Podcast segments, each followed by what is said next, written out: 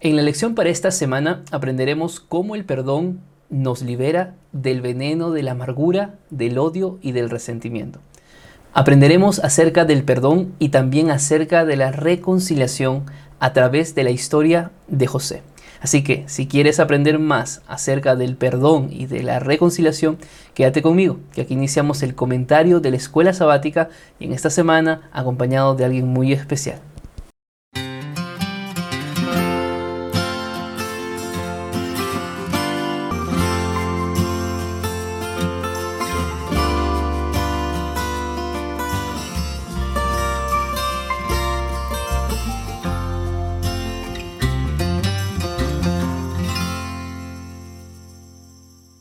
Bienvenidos mis queridos amigos aquí al canal de YouTube. Soy el pastor Antonio Araujo y estoy muy contento que estemos juntos una nueva semana para estudiar la Biblia a través de la lección de la escuela sabática.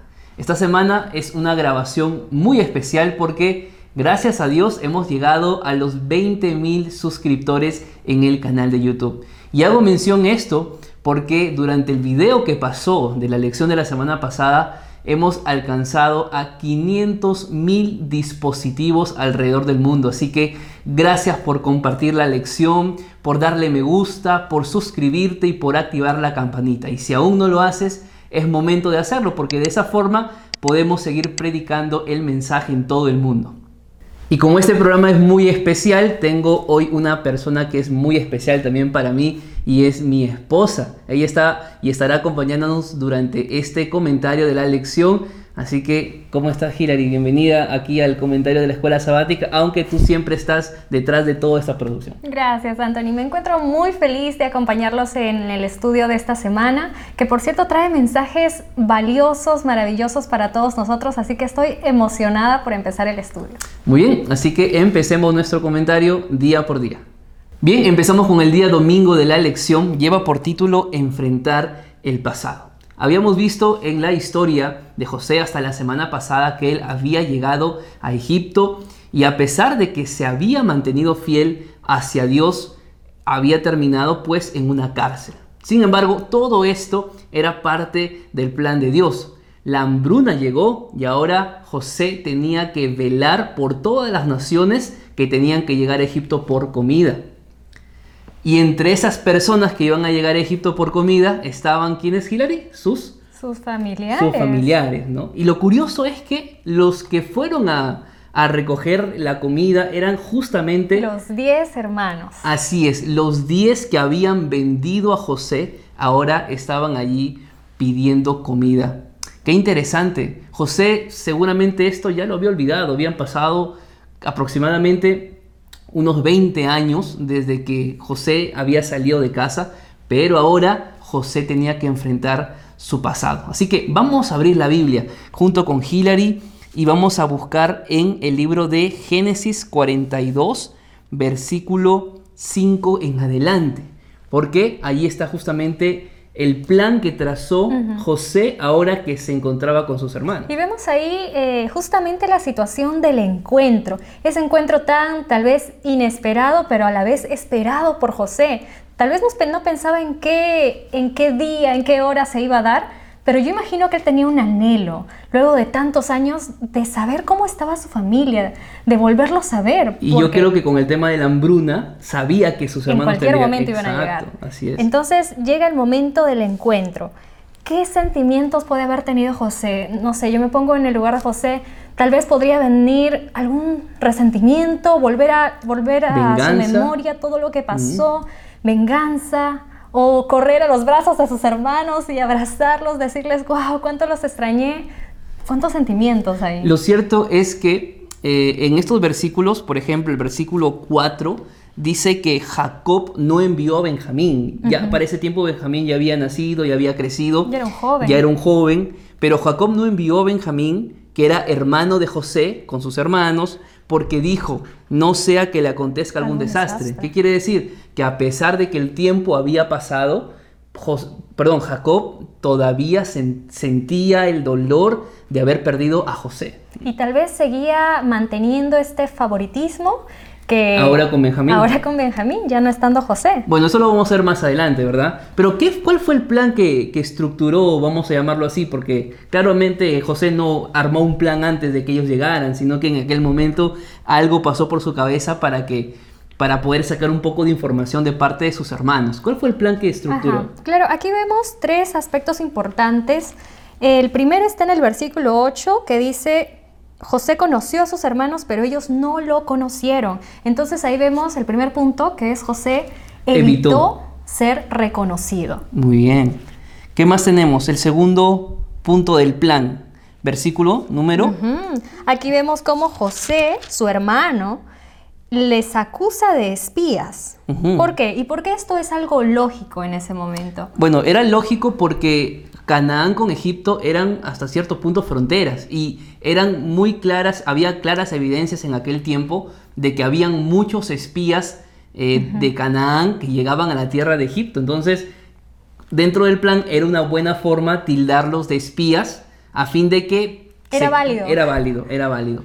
Entonces vemos a un José que evita ser reconocido, a un José que los tilda de espías, pero el tercer punto de este plan sí es muy fuerte, ¿no? ¿Cuál fue el tercer punto? Eh, más adelante en el versículo 17 vemos que José los lleva a la cárcel por tres días, los apresa. Ya habíamos visto que José había pasado el proceso de sanación, de recuperación de perdón, así que él ya no guardaba resentimiento por lo que había pasado, por el mal que le hicieron sus hermanos. Entonces aquí el objetivo de llevarlo a la cárcel eh, parece ser más para darles a ellos un espacio, un momento de reflexión, de meditación saludable para que puedan pensar en lo que habían hecho.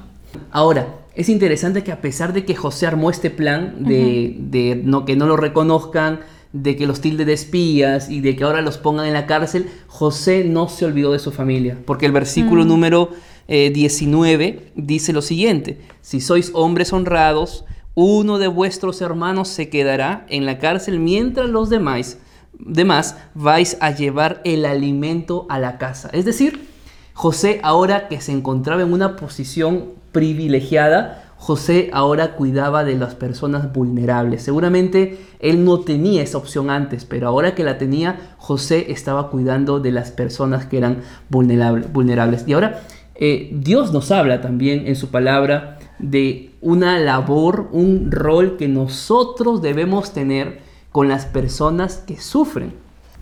Y es por eso que Jesús habla en el libro de Mateo 25, 41. Vamos a ver qué nos dice el texto bíblico aquí. Entonces dirá también a los de la izquierda, apartaos de mí, malditos al fuego eterno preparado para el diablo y sus ángeles. Porque tuve hambre, no me disteis de comer, tuve sed, no me disteis de beber, fui forastero y no me recogisteis, estuve desnudo y no me vestisteis, enfermo y en la cárcel y no me visitasteis. Aquí Jesús nos menciona seis necesidades del ser humano. Las tres primeras son necesidades básicas como el hambre, la sed, la necesidad de techo, mientras que las otras tres vienen a ser necesidades que requieren un mayor compromiso, como la de la vestimenta, el, el visitar los hospitales, visitar las cárceles, acciones que muestran el amor al prójimo, muestran el amor de Dios con nosotros y tal vez pueda llegar a ser un poco más complicado de realizarse porque Dar, son- dar un vaso de agua es fácil, ¿no? Invitar un pan a un hambriento es fácil. pero llegar hasta las Claro, cárceles, la cárcel, al hospital, ¿no? Ese es algo que requiere mayor compromiso, pero que en realidad allí se refleja cuánto de nuestra vida está dispuesta a servir a Cristo Jesús. con el amor a personas que no conocemos. Exacto.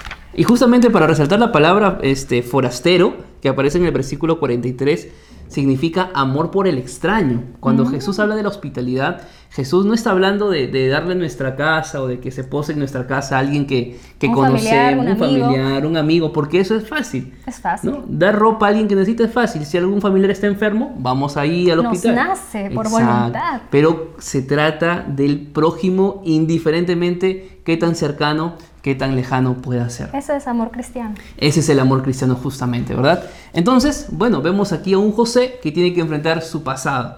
Y a pesar de que coloca un plan o arma un plan, él no deja de atender a las personas vulnerables. La pregunta es, ¿y nosotros? ¿Estamos atendiendo a los más necesitados? Bien, entramos al día lunes de la lección. El título es Preparación del terreno. Vamos a leer la Biblia en el libro de Génesis 42, versículo 21 al 24, que dice lo siguiente. Pero se decían el uno al otro, verdaderamente hemos pecado contra nuestro hermano, pues vimos la angustia de su alma cuando nos rogaba y no lo escuchamos. Por eso ha venido sobre nosotros esta angustia.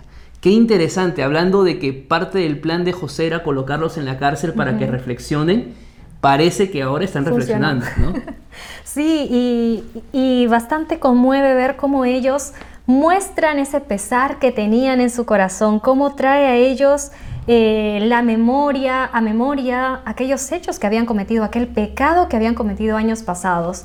Muchas veces la angustia, la aflicción, permite eso, despertar en nosotros nuestra conciencia. Sí, justamente, ¿no? Podemos ver con claridad que los hermanos de José a pesar de que habían pasado tantos años, ellos seguían guardando eso en su corazón.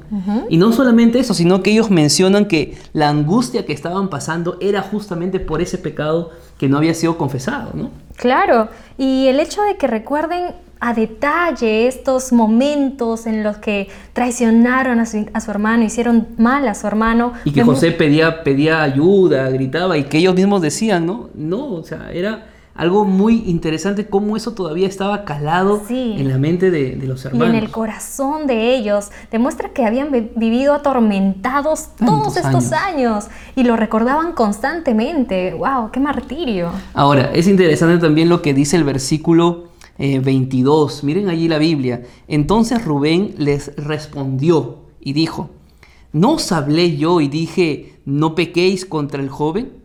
Pues no me escuchasteis. Por eso ahora se nos demanda su sangre. Es decir, hasta Rubén recordaba las palabras con claridad hace 20 años que él había dicho para que nada de esto aconteciera. Ahora, yo pregunto aquí a ustedes, queridos amigos. De repente estoy hablando para alguien que siente que las cosas le están yendo mal por, el, por algún pecado del pasado.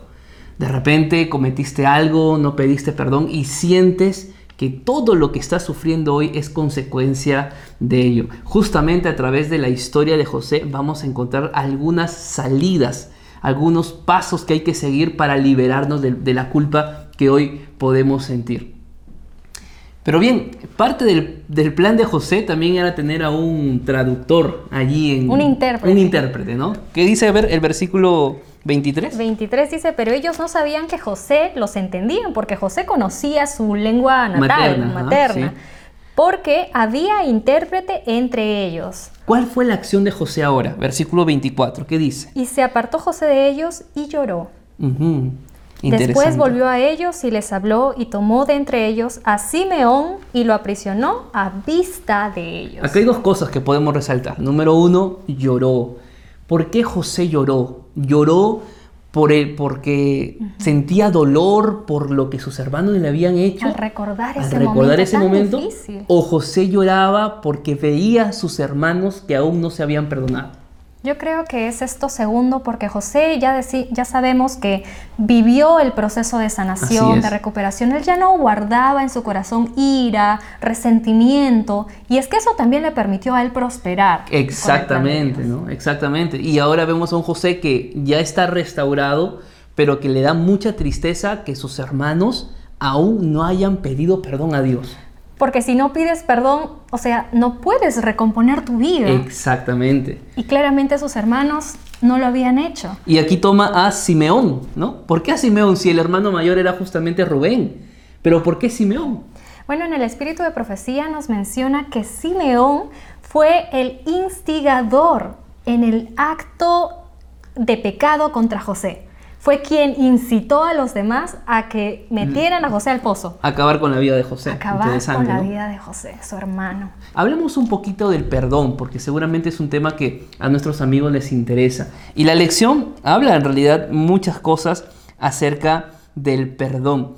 Pero, ¿cómo nosotros podemos, en todo caso, entender? Porque José, si bien es cierto, él quería perdonar, él también quería reconciliarse. Pero el perdón y la reconciliación son dos cosas diferentes, ¿verdad? Claro, y, y para poder lograr una reconciliación necesitamos ver que ya no sea lo mismo, que ya no suceda lo mismo, que la persona muestre algo diferente, un cambio. Cuando tú decides perdonar a alguien, no significa que la otra persona se salió con la suya o que tuvo o que tuvo este, no sé, más valor. No, no, no. Perdonar significa estar en paz contigo mismo. Ahora, de volver a abrazar, de volver a conversar, de volver a amar a esa persona, eso es un trabajo que lleva más tiempo y que se llama reconciliación. Pero José no quería justamente solo perdonar, José quería volver a abrazar, José quería volver a amar a sus hermanos, Recuperar esos recuperar lazos esos lazos que se habían perdido. Pero había que hacer algunas cosas.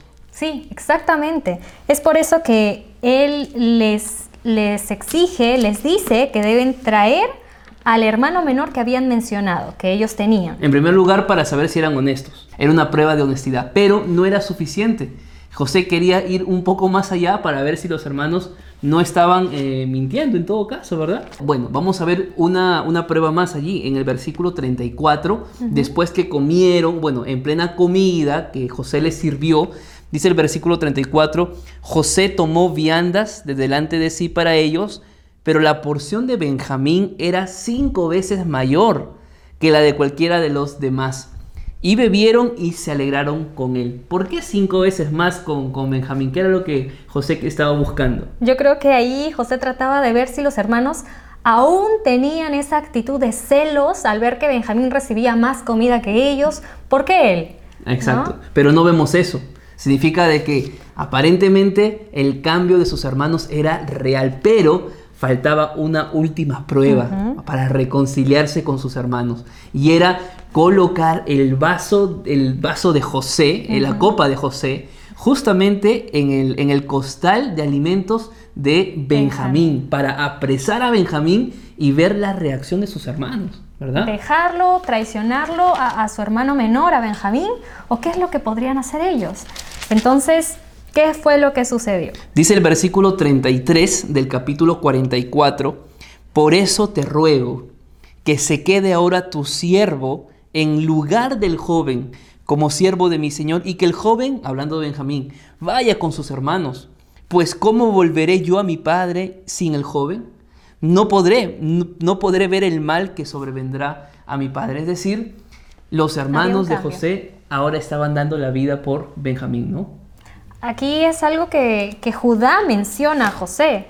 Luego de confesarle todo lo que había pasado con su padre, lo, lo que habían hecho para convencer a, a su papá para traer a Benjamín a Egipto, les dice, te ruego que me tomes a mí por siervo, yo doy mi vida por Benjamín, pero déjalo a él libre, por favor. Y eso ya fue la prueba máxima de que los hermanos de José habían cambiado. Entonces, ya José los había perdonado hace mucho tiempo, pero ahora José estaba reconciliándose con sus hermanos, ¿verdad? Perdón, pero también reconciliación. El perdón lo vamos a ver a, a continuación en el siguiente día de la lección, pero si tú tienes la oportunidad, la posibilidad de reconciliarte con quien te hizo daño, pues sería de mucha ayuda para ti. Pero vamos a ver cómo funciona el perdón, así que vamos a la tercera parte de la lección. Bien, llegamos ahora al día martes de la lección. Lleva por título Perdonar y olvidar. ¿Han escuchado esa expresión que dicen yo perdono, pero no olvido? Interesante. Pero tenemos que entender qué es el perdón, por qué necesitamos perdonar. Entonces vamos a algunos conceptos que la lección nos deja en esta semana. Y allí la lección nos deja varias definiciones acerca del perdón. Precisamente el día martes inicia diciendo que el perdón se define como la disposición a abandonar nuestro derecho al resentimiento, a la condena y a la venganza. ¿Por qué disposición? Porque debe ser una decisión que tomemos que no va a venir de manera espontánea, de manera natural, Natural. porque como humanos sentimos, eh, es normal, natural sentir Exacto, el dice resentimiento. que es abandonar nuestro derecho. O sea, tú tienes el derecho a resentirte, tú tienes el derecho a, a odiar, hablando humanamente, ¿no? Tienes el derecho a sentir venganza, pero tienes que tomar la decisión de abandonar ese derecho que tienes para que... Ahora, no es un tema claro, es un tema complicado, no es algo que sea fácil. Pero no es imposible. Y es necesario, sobre todo, porque aquí más adelante miren lo que dice, la idea del perdón es un acto intencional de la víctima. Es decir, hay que tener intención de perdonar, amigos queridos. O sea, no esperes que Dios, que tú ores a Dios y le digas, Señor, coloque en mi corazón el deseo de perdonar y Dios va a perdonar por ti. No va a pasar eso. Nosotros somos los que tenemos que tomar la decisión de, de decir, mira, me hiciste daño, pero yo te perdono, ¿no? Y luego cuando venga a tu memoria aquel hecho, aquel, aquel acto malo que cometieron en contra tuyo, ya no sentir más ese Exacto. dolor, ese sufrimiento, ese estado de víctima en el que tuviste que estar. Cuando hablamos de que puedas olvidar, estamos diciendo de que tienes que sanar las heridas, ¿verdad? Tienes que es como una herida, cuando está abierta y tú la presionas, esa herida duele, te hace llorar, pero cuando de repente, no sé, tenemos algunos algunas cicatrices, por ejemplo, ¿no? Que uno lo ve, lo toca y ya no siente dolor, pero recuerda que en aquel año ¿Cómo se hizo esa herida? Ajá, hubo un dolor, lloraste, de repente te quemaste, te cortaste, algo pasó, pero ahora lo ves y ya no, ya no sientes dolor, pero lo recuerdas, pero sin dolor. Eso es lo que busca justamente Dios para nosotros. El perdón es sanarnos, no olvidarnos, pero ya no sentir más dolor por el daño que nos Es más hicieron. por nosotros mismos. Sin embargo, creo que no estamos libres, Anthony, de, de recordar y volver a sentir ese dolor a pesar de que hayamos perdonado. ¿Y Creo qué que no tenemos que hacer en ese momento? Orar. orar a Dios, ¿verdad? Orar a Dios. Lo importante es que puedas estar en paz contigo mismo. O sea, si en un momento sientes dolor y ganas otra vez la sed de venganza, la sed de odio, vamos, en ese momento, ora a Dios, dile lo que sientes, porque eso es necesario. Ahora, Jesús habló de esto también con Pedro. ¿Recuerdas esa historia? Vamos a abrir la Biblia en el libro de Mateo capítulo 18. Porque Jesús tuvo una conversación interesante acerca del perdón con los discípulos. Y ahí está Pedro. Pedro era alguien que, que siempre aparecía para hacer preguntas un poco complicadas para, para Jesús y le dice lo siguiente, Señor, ¿cuántas veces perdonaré a mi hermano que peca contra mí? ¿Hasta siete? Y Jesús le dijo, no te digo hasta siete, sino hasta 70 veces 7. ¿Qué era lo que Cristo quería decir aquí? ¿O por qué Pedro le dice hasta 7 en todo caso? ¿no? Bueno, el espíritu de profecía nos comenta que justamente allá se acostumbraba perdonar hasta tres veces. Así es, ¿no? Era una, una tradición, ¿verdad? De los principales líderes que decían, mira, perdona una, perdona dos, Hasta máximo ya tres. tres veces. Así que Pedro fue un poquito más eh, misericordioso, no condescendiente, ¿no? Y le dice a Jesús, será hasta siete Jesús. Y Pedro queda sorprendido con la respuesta de, Je- de- de Jesús, ¿no? Que le dice, no, Pedro, siete no, 70 veces siete. ¿Qué significa entonces? Que no hay límite para el perdón. Así es. Y de hecho, 7 es el número perfecto.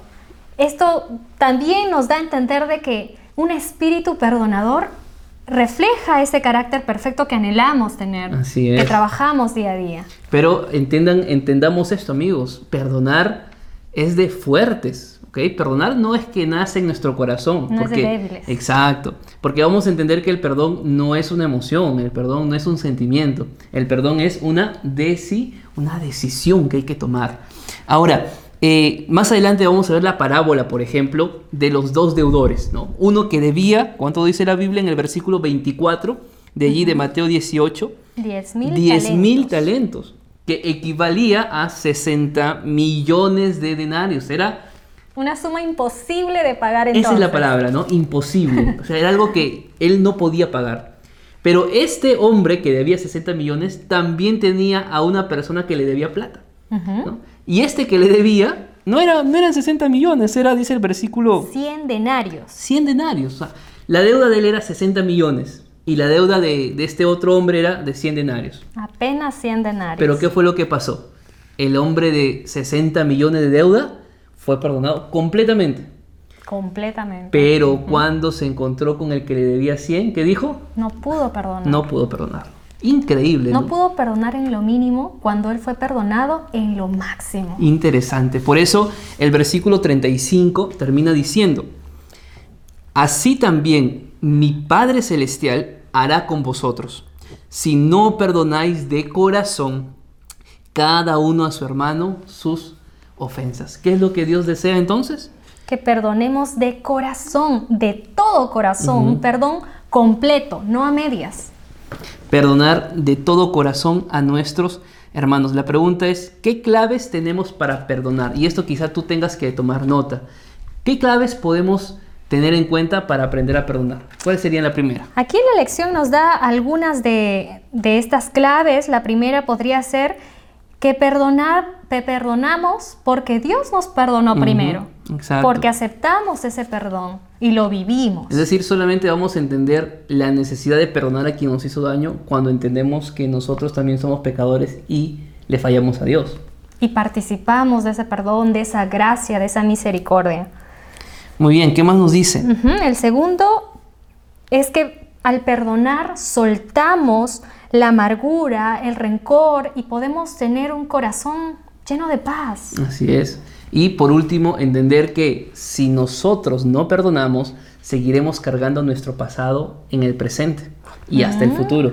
En cambio, cuando tomamos la decisión de perdonar, finalmente dejamos nuestro pasado atrás y nos concentramos en nuestro futuro, ¿verdad? ¿Qué es la clave para uno continuar, recomponer su vida? Necesitamos perdonar. Ahora alguien dirá, bueno, qué lindo suena todo esto, ¿verdad? Pero ¿cómo lo ponemos en práctica? Bueno, ahora vamos a ver en la lección del siguiente día cómo poner en práctica el perdón. Muy bien, llegamos al día miércoles de la lección y el título es justamente lo que necesitamos, ¿no? ¿Cómo ponerlo en práctica? Hasta aquí hemos visto la historia de José. José es un claro ejemplo de alguien que sufrió, alguien que, que pasó momentos difíciles, que fue bendecido, pero que ahora tuvo que enfrentar su pasado. Es decir, enfrentar cara a cara a sus hermanos y saber si realmente él era un hombre cambiado, transformado, temeroso de Dios. Y así fue. José es un ejemplo de alguien que sabe perdonar y también alguien que sabe reconciliarse. Pero ¿cómo lo ponemos en práctica en todo caso? Aquí tenemos algunos pasos para poner en práctica el perdón. El primero es admitir que nos han herido, reconocer, ser conscientes de eso. Porque a veces ya queremos dejarlo en el pasado, ¿no? Como que mientras no toquemos ese punto, mejor. O tal vez por orgullo puede ser, para no sentirnos débiles y recordar mi, condición de víctima y no, lo olvido. No, yo no fui afectado simplemente. Exacto, pero el primer paso, ¿cuál es justamente? Admitir. Admitirlo. Admitir que nos han herido. El paso dos viene a ser reconocer ante Dios nuestros sentimientos. No cristianos, menciona aquí en la, en la lección. Porque claro, el resentimiento, el rencor, la ira. La envidia, la venganza. ¿no? no son sentimientos cristianos, ¿no? Pero hay que reconocerlo ante Dios. Hay que decirle, Señor, estoy sintiendo esto, me duele, me da cólera, tengo mucho resentimiento contra esta persona que me ha herido. Y el tercer paso es no esperar a que otros nos pidan perdón sino pedir perdón primero. Ah, interesante. Miren, yo he escuchado muchas personas que dicen, eh, no, pero yo no ofendí, a mí me hicieron daño, que vengan a mí a pedirme perdón, ¿no? ¿Por qué voy a pedir perdón yo? Bueno, no estamos diciendo que tú pidas perdón si tú fuiste el ofendido. Lo que estamos diciendo es que tú perdones al que te ofendió sin esperar que esa persona venga y te... Porque quizás nunca vendrá a pedirte perdón, por ejemplo, ¿no? Claro, como dijiste, tal vez esa persona ni siquiera lo considera mal lo que te ha hecho. Y eso puede generar en ti, ay, qué cólera, ni siquiera lo ve mal, me ha hecho tanto daño y él ni siquiera se siente un poquito mal por mí. ¿Cómo lo voy a perdonar? Exacto, ¿no? Pero no, tú no tienes que esperar a que vengan a pedirte perdón. Tú tienes que en tu corazón perdonar. Porque el perdón es para uno mismo. Exacto. El perdón es para ti, es para que tú estés en paz, para que no sufras más. Ahora, miren, en Mateo 5:44 también nos da dos pasos más para perdonar. Vamos a leerlo allí, Mateo 5:44, que dice lo siguiente. Pero yo os digo, amad a vuestros enemigos, bendecid a los que os maldicen, haced bien a los que os odian, y orad por los que ultrajan y persiguen. Qué tremendo desafío. ¿Por qué Dios nos pide algo tan complicado? Tan complicado, ¿no? Es que en realidad cuando hacemos esto, cuando, bueno, ¿cuáles serían los dos últimos pasos para cerrar esta idea? Es orar por los que nos hicieron daño, ¿no? Orar por los que nos hicieron daño y hacer bien a los que nos odian. Ahora, ¿por qué Cristo pide esto? Porque solamente así, amigos queridos, participamos del carácter de Cristo. Porque Cristo vino a esta tierra a enseñarnos que es posible perdonar al que nos dañó. No estamos diciendo que es fácil, no estamos diciendo que es imposible, pero que es necesario para nuestra vida, justamente, ¿verdad? Pero es algo que no podemos hacer con nuestras propias fuerzas. Así es. Por eso la Biblia dice, todo lo puedo en Cristo. Cristo que me fortalece. Así es. Así que si tú sabes que hay un episodio en tu vida que necesitas colocarlo en la mano de Dios, es el momento para hacerlo. El perdón, como el amor, comienza con qué dice? Con una Decisión. Ah, ahí está. Más que con un sentimiento, porque el sentimiento puede ser algo un poco más efímero que... Pasajero, ¿no? Y dice, podemos tomar la decisión de perdonar incluso cuando nuestras emociones no concuerden con esta decisión. No puedes tomar decisiones por emociones, o sea, emocionalmente no vas a querer perdonar. Por eso la decisión tiene que ser un tema de, la- el, perdón, el perdón tiene que ser un tema de decisión. Además que vivir guardando amargura, rencor, resentimiento, no nos permite sanar, no nos permite recuperarnos. Y, o sea, nadie quiere vivir sufriendo, martirizado tanto tiempo. Y quizá incluso eh, con, el, con la carga del- de la venganza, del odio, nunca llegaremos ni a ser felices, ni a ser feliz a nuestro hogar, y ni a ser alguien en, en la vida. O sea, nos sentimos destruidos por Y completo. ahí faltó algo. Y no podremos tener una buena relación con Dios. Exacto, definitivamente. Definitivamente. definitivamente. El- la ira, el rencor, el resentimiento también perjudica nuestra relación con Dios. Es un paquete completo. Necesitamos, necesitamos perdonar. Bien, llegamos al día jueves de la lección. El título es ¿Cómo hallar descanso después del perdón? Ya vimos que José había perdonado, José se había reconciliado. Sin embargo, ahora José tenía que enfrentar un nuevo desafío.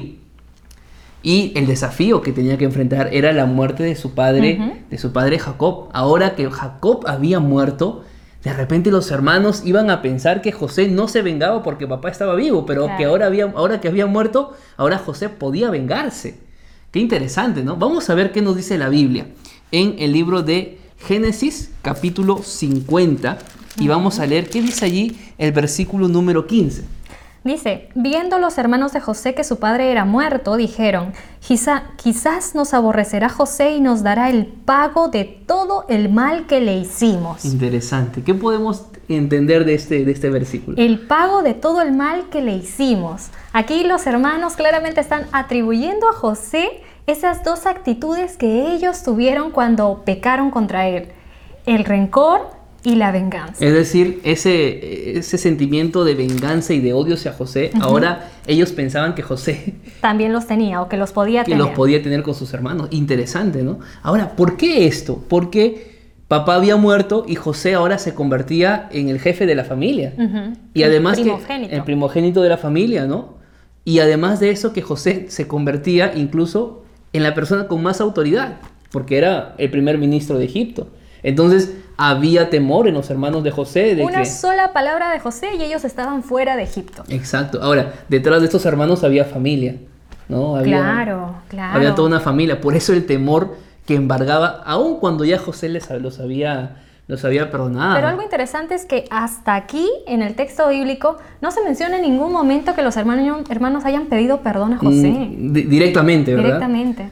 A pesar de que José había hecho tantas cosas para lograr reconciliar estos lazos familiares, al menos en la Biblia no se menciona que los hermanos pidieron perdón. Y aquí vienen las, eh, las, las respuestas de José, ¿no? O, o las propuestas, perdón, Las de los hermanos, ¿no? sí.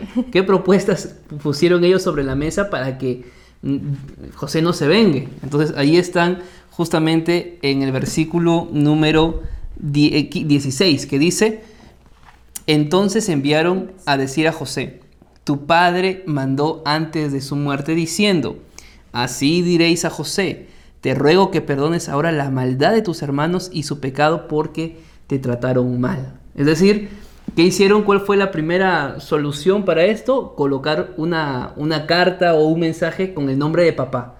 No sabemos si fue así, pero sabía que si venía de papá, quizá el corazón de José se iba a Ennoblecer. a ennoblecer, ¿no? Pero sí aquí menciona ya justamente el perdón que ellos no habían dicho, ¿no? ¿Qué dice la segunda parte? Ese arrepentimiento, confiesan la maldad que tus hermanos y su pecado porque mal te trataron. Y dice, por eso ahora te rogamos, di- ahora ya son palabras de ellos, ¿no? Ahora te rogamos que perdones la maldad de los siervos del Dios de tu Padre, ¿no? Que ahora sí ya hay un perdón de parte de ellos directamente, ¿no? Y la segunda posible propuesta que Y dan... antes de que pases, Sí. dice, y José lloró mientras hablaban. José ya estaba sanado de esto, o sea, pero sentía dolor porque ellos todavía... Pensaban que él tenía odio hacia ellos, Mm, que sentía venganza. José es una persona muy noble Muy realmente. noble. Y en el versículo 18 dice, llegaron también sus hermanos, se postraron ante él y le dijeron, aquí nos tienes, somos tus Siervos. siervos. Acá mi Biblia dice, somos tus esclavos. Es decir, Wow. no nos mates, no te vengues, somos tus esclavos, ¿no? Pero ya José había sanado y José les da la respuesta, ¿no? Frente a esto en el versículo 19, ¿qué dice? Y José les responde, les dice, no temáis, ¿acaso estoy yo en lugar de Dios? Entonces lo primero que hace José es darle paz, darles tranquilidad, decirles, no tengan miedo, yo ya, ya superé esto, ya estoy tranquilo, ya no tengo por qué volver a tocar el tema, ¿no? Eso es lo primero.